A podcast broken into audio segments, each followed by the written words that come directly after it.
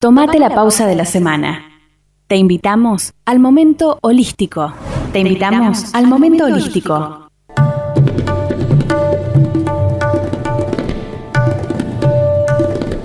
Soledad Cadenazzi es instructora de yoga terapéutico, tiene 36 años y practica la disciplina desde los 20 más o menos. Desde pequeña le llamó la atención cuando pasaba por la casa de una maestra que tenía enfrente con el símbolo del Om Shanti en la pared del frente y fue algo que la persiguió siempre.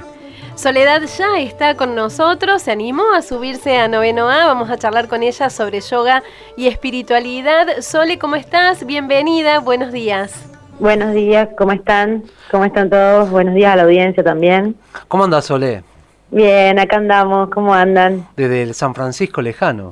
la City cordobesa. Está bueno porque es un punto de conexión con la ciudad, uno que no puede volver, por lo menos eh, escuchando las voces. No, nos vas a ayudar, Sole, yo estoy en confianza, te lo, te lo vamos nos vas a ayudar a aliviarle un poco la nostalgia a nuestro amigo acá, Javi, que los está extrañando un poco. Exactamente, sí, desde acá un día con mucho viento en San Francisco y está lindo, pero bueno, sí, estamos desde el lado de Javi, desde la ciudad de Javi. Sí. Sole, ¿cómo pasaste de, admirarte, no, por ese símbolo que viste en la puerta a ser una practicante y profe de yoga? Eh, creo que era mi camino. En algún punto fue algo como, como bueno, como había comentado, me, me persiguió siempre y me llamó la atención hasta llegar a, soñarlo, digamos, en algún momento, eh, o momentos en que no estaba yo bien anímicamente, terminé, o sea, yendo a, ese lugar y empezando a practicar y fue algo bastante eh, rico y en mi experiencia me llevó a, hacer un camino y una, una elección de vida diferente que, bueno, me di cuenta que era lo, por algo me seguía, digamos. Sole, ¿es así en todos los casos eh, esto de que además de... Porque hay mucha gente que se toma el yoga como una disciplina de trabajo en el cuerpo. Eh, pero bueno, hay otras personas que lo viven también de manera de transformación espiritual y, como más integral. ¿Se puede diferenciar eso o terminas siempre trabajando de manera integral todo tu ser cuando eh, empezás a incursionar en yoga? En sí la disciplina es completa, o sea, eh, un instructor eh, va a trabajar siempre, para nosotros hay, hay tres planos, digamos, tres cuerpos, como queremos llamarle, porque trabajamos desde lo, más denso, que es el cuerpo físico, el cuerpo mental y el cuerpo emocional. Eh, como instructora, yo a las clases las manejo, digamos, tratando de alinear esos tres cuerpos. Por eso el camino siempre se termina, eh, si uno tiene constancia y práctica, se termina evolucionando también a nivel mental y espiritual. Pero no quita que haya personas que lo practiquen solamente, digamos, desde lo físico y a lo mejor no, o no están preparadas o abiertas en el momento para recibir, digamos, eh, o, o introspectar y verse para adentro un poco los otros planos, digamos, creo, desde mi punto de vista. Sole, y esto es también muy importante y tiene que ver con el yoga y por lo menos muchas personas cuando lo empiezan a, practicar empiezan a sentir modificaciones. ¿Qué le pasa al cuerpo a aquellas personas que empiezan a practicar el yoga?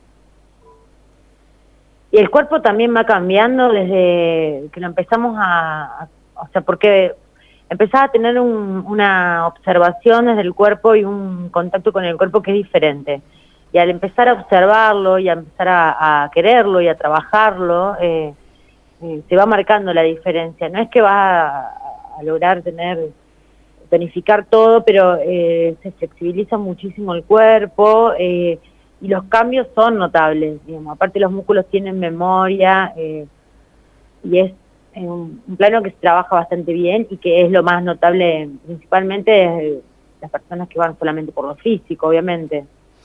Usaste una palabra recién que al menos en las cosas que he leído es clave y que es la observación, la autoobservación. ¿Cómo la experimentas vos y cómo notas que la gente que se acerca a vos para practicar yoga la experimenta? ¿Esto y por qué es importante?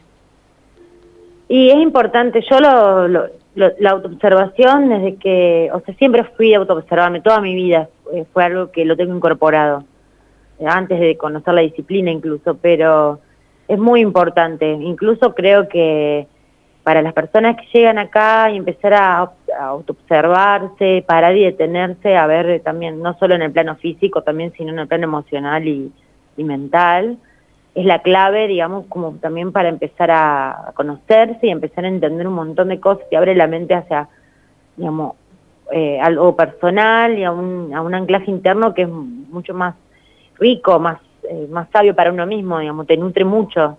También a veces te lleva a exigirte o un poco a lo mejor a, no juzgarte, pero es como, bueno, tiene sus cosas también la autoobservación, en todo, en todos los ámbitos. Hay que bancársela la autoobservación. Exactamente, exactamente, porque una vez que lo, lo incorporás como a tu vida, es, estás todo el tiempo observando cada cosa que haces bien o mal, porque somos seres humanos y obviamente nos equivocamos y pero bueno, es, es muy es muy rico, es muy sabio autoobservarse, yo creo, desde mi punto de vista. Cuando uno aborda el yoga desde un punto de vista integral, completo, ¿la alimentación también juega un rol muy importante? La verdad que sí.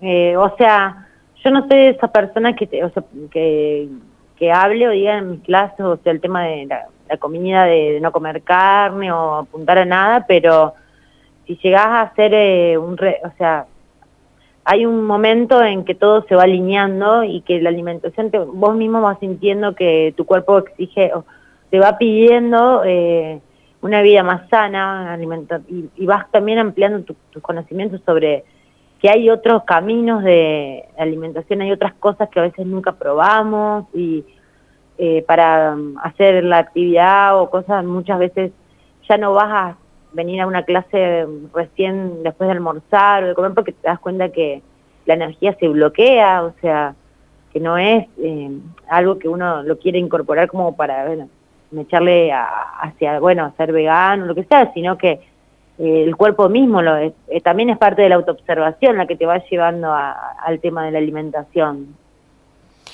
Sole, eh, empezamos el programa hablando de este momento particular que estamos viviendo en medio de la pandemia y que finalmente estamos vivenciando los efectos de esta incertidumbre general y que parece no tener fin en la que nos ha metido la pandemia. ¿Cómo lo estás viviendo vos? Eh, ¿Cómo ves que la gente está? Imagino que estás dando yoga porque está habilitado. Eh, esta actividad. Eh, ¿Cómo ves que lo está viviendo la gente alrededor tuyo? Eh, ¿Crees que hay alguna manera en que pudiéramos pasarla de, mejor forma, digamos, a este momento que a muchos se les está haciendo complicado?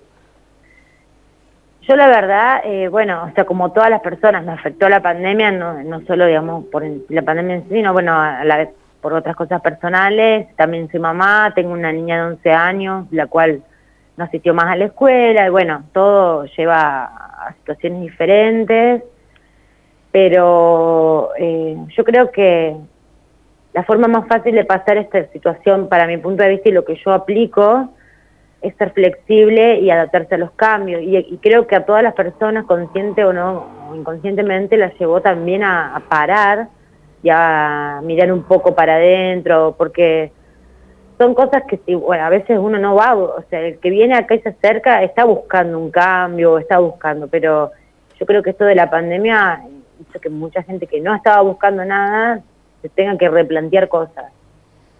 Eh, por eso yo creo que por ahí eh, llevar este momento de una forma flexible, sin ser eh, rígido a no cambiar, o, porque lamentablemente no se puede la incertidumbre no nos va a dejar estar eh, libremente tomando decisiones que quizás a veces todo va cambiando y si nos ponemos rígidos con las cosas, eso nos enferma. Por eso eh, es muy importante también eh, estar abierto a los cambios y a, bueno, a ir adaptándonos día a día, que en parte lo que es yoga también es ser consciente y vivir en el aquí ahora cada momento. Y de esa forma que no es fácil, porque hacerlo es una cosa y practicarlo es, mucho más difícil. Eh, se puede llevar cualquier situación, digamos. Sole, justo estamos hablando de estos momentos particulares del mundo que nos toca atravesar, la incertidumbre, el no saber también qué, es lo que viene mañana, también mucha ansiedad, ¿no? Genera mucha ansiedad, hay muchas angustias dando vuelta. Eh, ¿La meditación puede ser un, camino hacia eso, a por lo menos estar un poco más tranquilo internamente? Sí, la práctica también de la disciplina también. Eh, la meditación es un estado alcanzado, en realidad hoy hay, mucho, hay, muchas terapias para hacer, para aplicar y cualquier cosa que nos lleve a, a, poder observarnos a poder estar un poco más relajados eh, es un buen camino como para pasar este momento. Eh, el tema de también en, qué nivel evolutivo está cada persona también implica que sea más o menos dura esta creo. Por lo tanto, eh, también hay que ver que, que las personas no todas están preparadas para lo mismo en este momento como para poderse meditar o quizás no, pero siempre que busquemos alternativas saludables, de todo suma y ayuda, yo creo que sí, de una. Te voy a pedir ayuda para un mito que anda dando vueltas, a ver si lo reafirmamos o si lo derribamos. Eh, se cree muchas veces, sobre todo las personas que no han incursionado en la meditación, que la meditación es llegar a pensar en nada. Ajá. Eh, ¿Vos cómo nos hablarías, de, o sea, qué es meditar o cómo nos lo tenemos que plantear las personas que no hemos meditado? Para que no nos em, asustemos antes de, empezar. Exacto, no, eh, yo creo que más allá de pensar en, nada, o sea, la meditación es un estado de alcanzar, en realidad, eh, desde mi punto de vista y desde lo que yo he aprendido y me han enseñado, mi, mi, gran maestra que, que tengo en esta vida, eh, no es nomás ponerse a no pensar en nada o a, seguir también por las redes una meditación, sino que es un estado de alcanzar. Y un estado de alcanzar es años de práctica y años donde más que no pensar en nada es estar íntegramente en, un anclaje de paz interior. Es un estado hermoso, que no da miedo, pero no es tan fácil, digamos, hacerlo eh, como bueno, hoy por ahí estoy meditando y en realidad quizás es eso, eh, es, es, parte del mito. Las personas por ahí creen que es ponerse a no pensar en nada y no pensar en nada es parte también de la práctica, la disciplina de yoga, ponerse a hacer, eh, dejar de pensar siguiendo pranayamas, respiraciones, pero porque nuestra mente también, el cerebro es un músculo y debe parar, pero la meditación es un estado hermoso alcanzar, eh, de paz completa, donde están los tres planos sumamente en equilibrio, armoniosos. Y que requiere, imagino, tenerse paciencia y ser perseverante, o sea, volver a intentarlo y así, claro. Exacto, sí, mucho, mucha práctica, mucha constancia, es lo que importa, digamos, porque eh, es años, no es nomás unos meses, es años de práctica, sí, es tal, tal cual. Arrancaremos por la paciencia. Arrancaremos, bueno, la perseverancia también. Hay que arrancar por algo. Hay que arrancar hay que arrancar. Sole, te dejamos un, cariño muy grande aquí desde la ciudad de Río Cuarto. Eh, y gracias por adentrarnos a este mundo del yoga, que muchas veces se habla, pero no, no se tiene noción o hay poco conocimiento de qué es el yoga. O hay esto, ideas eh, preconcebidas que no siempre, claro, son, eso era lo que queríamos un poco Exactamente. charlar con vos. Pero es un mundo maravilloso que invito a todas las personas en cada lugar que estén, eh, si lo pueden, si es el momento, que están preparados para practicarlo, para conocerlo, es una disciplina de corazón eh, hermosa, hermosa. Y no importa la edad para empezar, ¿no? No, para nada, no importa la edad, no importa eh, nada, o sea, es, yo creo que también es una decisión, a lo mejor una persona está preparada en el momento para por ahí puede parecerle aburrido y es porque, bueno, no es el momento, quizás. En realidad no es aburrido para nada, pero por ahí en el mundo tan rápido y heavy que vivimos es como, bueno, por ahí parece algo como muy tranqui, pero es hermoso, es hermoso y, es aconsejable y no tiene no tiene contraindicaciones como iremos hoy en día. Claro. Sole, un verdadero placer. Muchísimas gracias. Bueno, igualmente. Y, saludos. Y nos volveremos a encontrar probablemente en un, próximo noveno. seguro, seguro. Y bueno, y gracias por este ratito de, por lo menos vía telefónica volver a San Francisco. Perfecto, sí, sí, sí. Cuando estemos acá tenés que pasar a visitarnos. Iremos para allá. Listo, claro, ya es un compromiso. Le agradezco también a ustedes. Abrazo grandísimo. Que estén todos Igualmente, un abrazo grande para todos, abrazos y besos para toda la audiencia también. Gracias por esta oportunidad.